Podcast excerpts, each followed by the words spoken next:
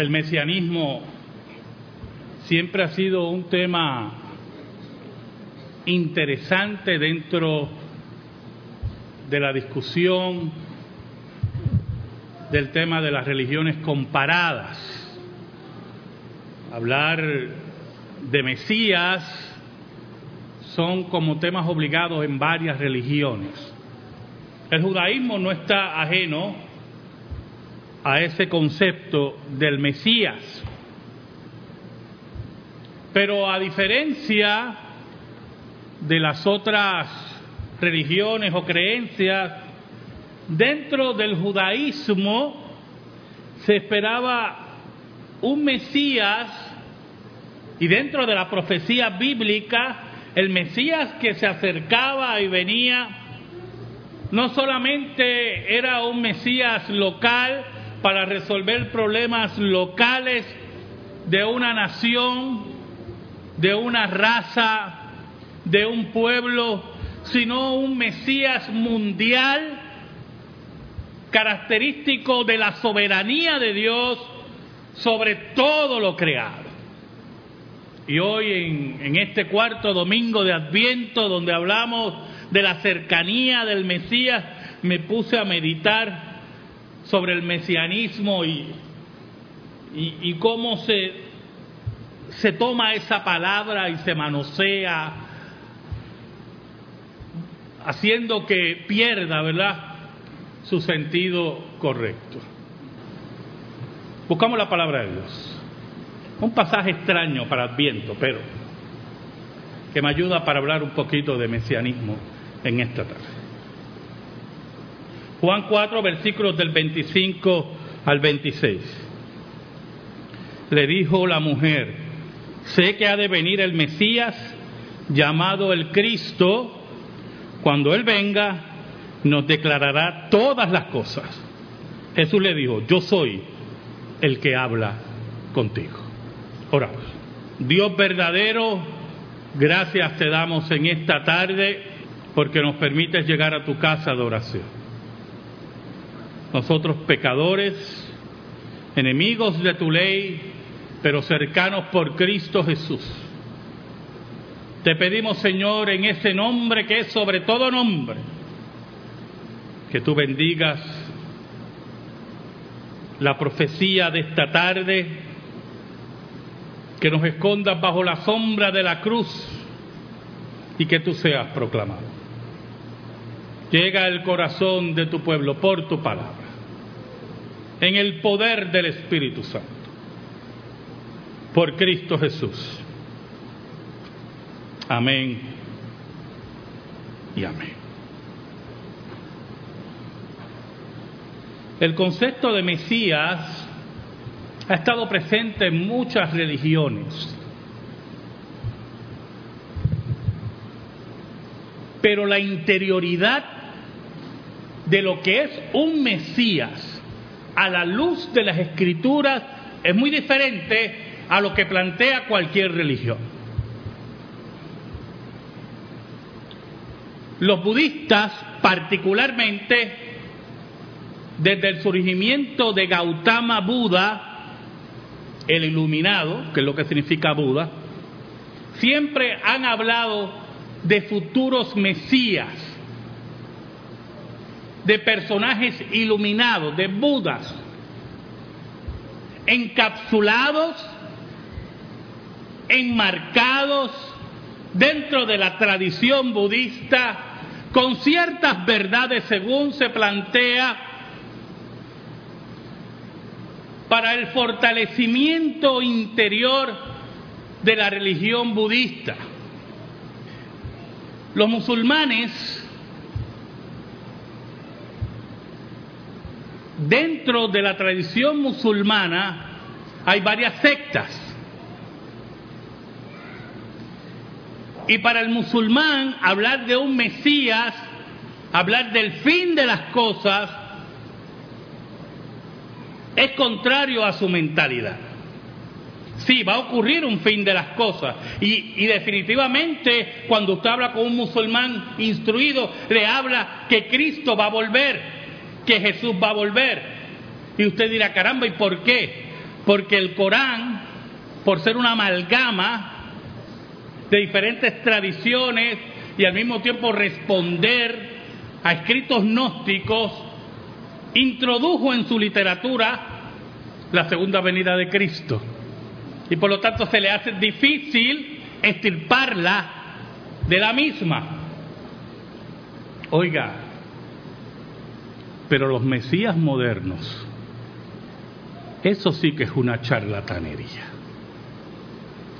Supimos de muchos que llevaron a personas a la muerte, sabemos de otros que están vivos, sabemos de otros que han muerto, se han podrido y sus seguidores en su locura religiosa no quieren aceptar su muerte y hablan que volverán. En Puerto Rico, que ya lo hemos discutido otras veces, tenemos el caso de nuestro Mesías enutuado, un Mesías autóctono puertorriqueño, para que usted vea que pertenecemos a esa tradición mundial de los Mesías que tenía complejo de persona mayor y decía que Dios lo iba a rejuvenecer tenía un problema tremendo con eso. Y un día cuando fueron a despertarlo estaba más frío que un témpano. Por lo tanto, sus seguidores, si usted se ve a su página, a la página de internet de ellos, insisten que él va a volver rejuvenecido mientras ya él está hecho polvo en una tumba en Arecibo. Pero cuando hablamos del mesianismo bíblico, estamos hablando de otra cosa, hermanos, de otra dimensión. El mesianismo bíblico comenzó en Génesis 3.15, con la promesa y el pacto de gracia. Y el mesianismo bíblico prometía varias cosas que vamos a enumerar en esta tarde.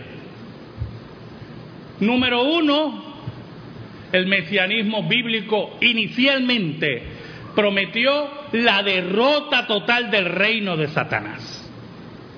El Mesías vendría no solamente para enfrentar el reino de Satanás, sino para derrotar el reino de Satanás.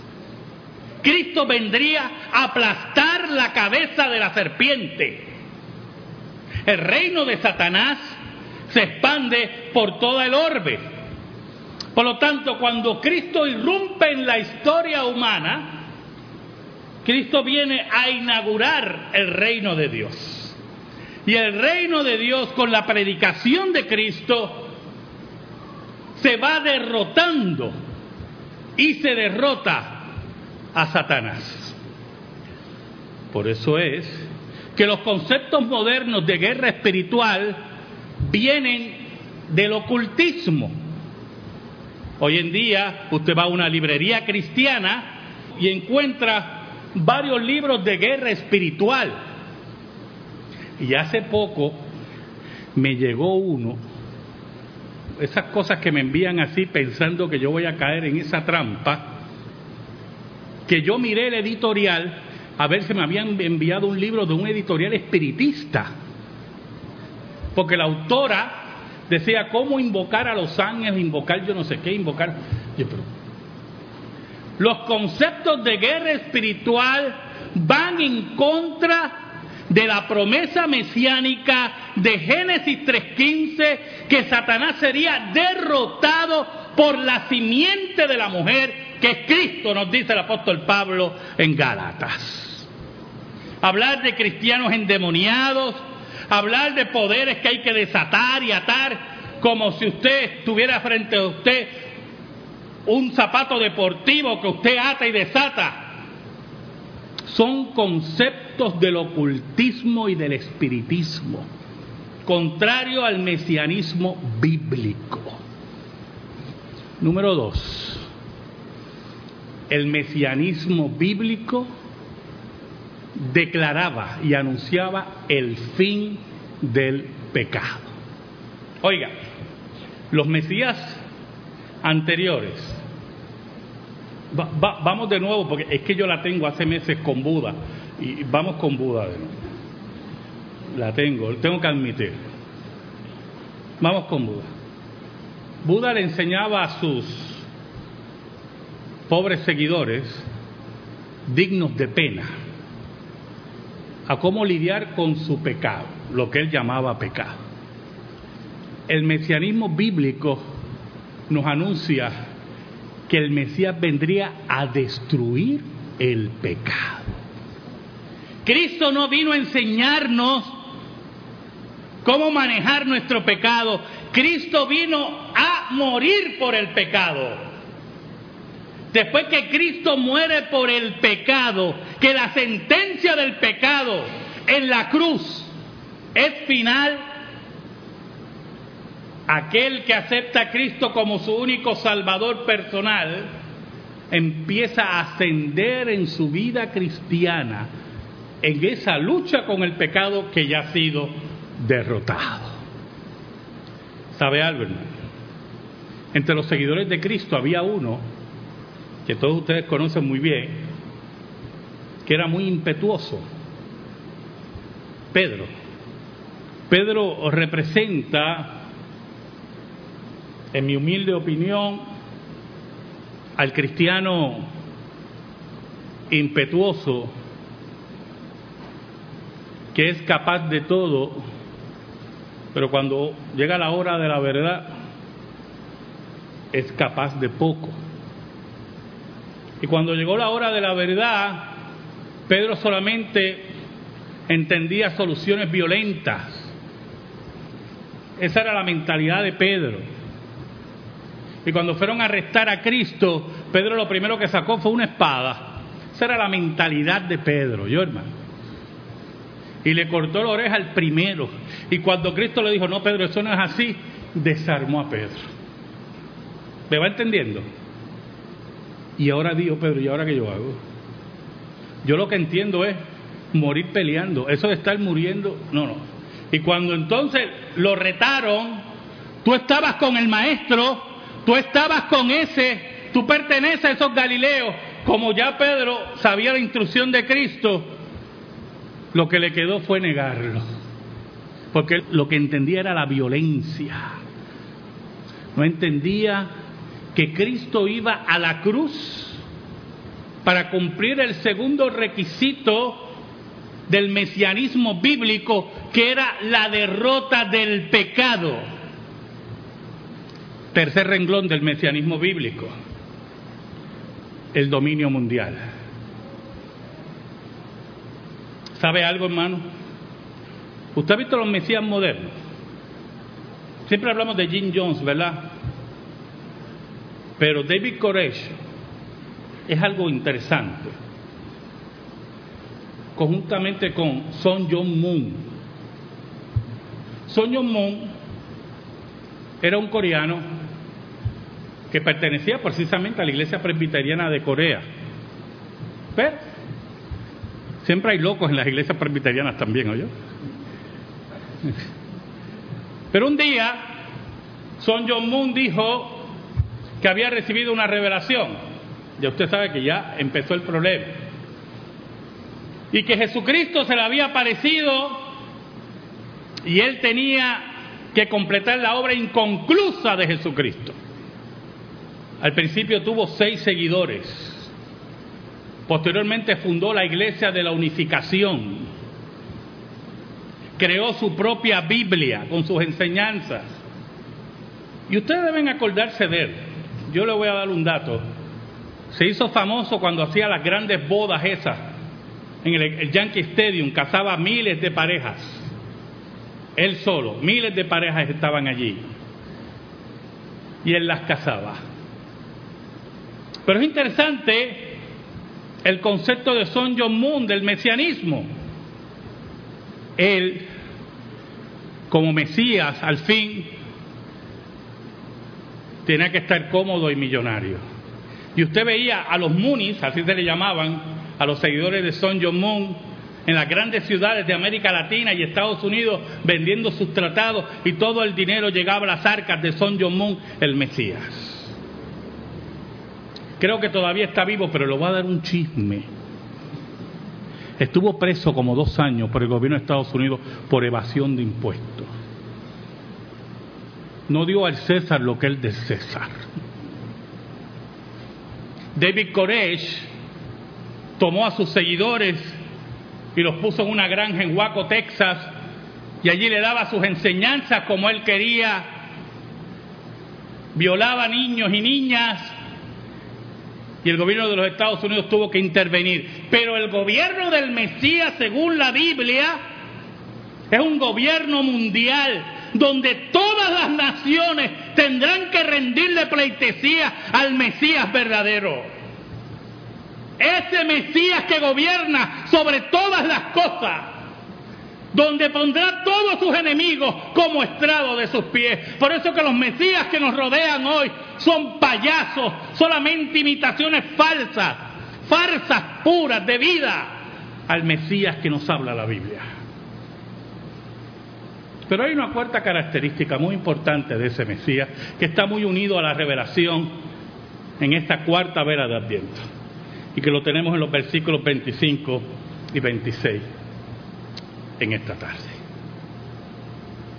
Le dijo la mujer, sé que ha de venir el Mesías llamado el Cristo. Cuando Él venga, nos declarará todas las cosas. Oiga, y yo no sé si usted entiende el peso de las palabras de la mujer samaritana. Cristo, el Mesías que iba a venir, nos dice la mujer samaritana, y nos dice la cuarta característica de ese Mesías. Ese Mesías vendría a decirnos todas las cosas, venía a declararnos todas las cosas. Ese Mesías enviado de Dios era la verdad de Dios, era la culminación de la revelación de Dios, dice la mujer samaritana. Ese Mesías de Dios le pondría el broche de cierre al canon de la escritura, a la revelación de Dios, y por lo tanto no necesitaríamos más que nadie nos enseñara, porque el Mesías nos iba a enseñar. Él nos iba a declarar todas las cosas, hermano. ¿Cómo pueden haber revelaciones después de Cristo si Él nos iba a declarar todas las cosas? ¿En qué quedamos? En Él está toda la plenitud de la deidad, dice el apóstol Pablo